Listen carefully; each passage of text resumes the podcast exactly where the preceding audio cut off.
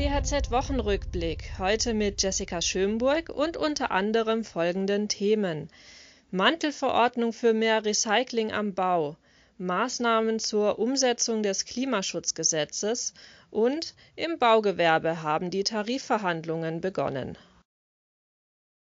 Das Bundeskabinett hat erstmals bundesweit einheitliche Regeln für den Einsatz und die Entsorgung von mineralischen Abfällen wie Bauschutt, Schlacken oder Gleisschotter beschlossen. Mit der sogenannten Mantelverordnung soll das Recycling von Bauabfällen verbessert werden. Der Zentralverband des deutschen Baugewerbes erwartet allerdings keine Erhöhung der Recyclingquote. Der Verband kritisiert den Beschluss unter anderem weil relevante Stoffströme wie Bodenaushub und mineralische Bauabfälle kaum beachtet würden.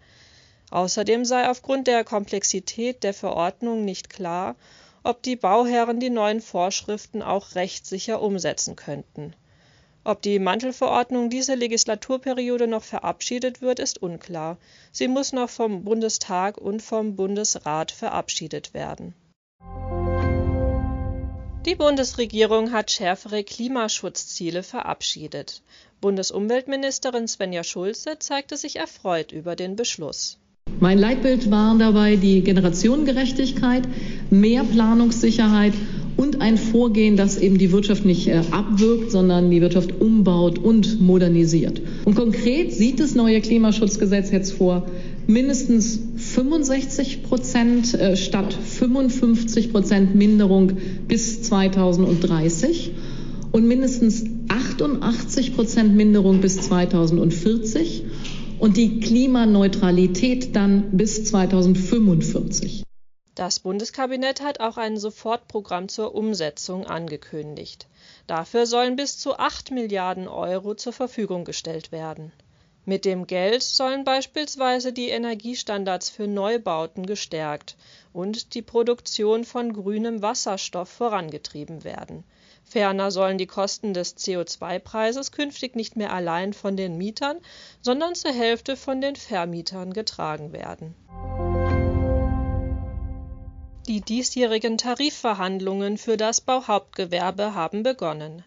Die Industriegewerkschaft Bau und Agrar Umwelt verlangt 5,3 Prozent mehr Lohn. Zudem sollen nach dem Wunsch der Gewerkschaft die Ostlöhne an das Westniveau angeglichen werden und höhere Entschädigungen für die Anfahrtszeiten der Arbeiter bezahlt werden. Die Arbeitgeber boten in der ersten Verhandlungsrunde ein entgeltwirksames Gesamtvolumen von drei Prozent. Sie teilten mit, dass die gesamtwirtschaftliche Situation schwierig sei. Zudem sei aufgrund der derzeitigen Materialknappheit und dem damit verbundenen Anstieg der Preise für Baumaterialien mit einem ordentlichen Dämpfer zu rechnen. Die Tarifverhandlungen werden am 21. Juni fortgesetzt. Wer sein Elektroauto an öffentlich zugänglichen Ladesäulen lädt, soll künftig einfacher bezahlen können. Das Kabinett hat eine entsprechende Novellierung der Ladesäulenverordnung auf den Weg gebracht.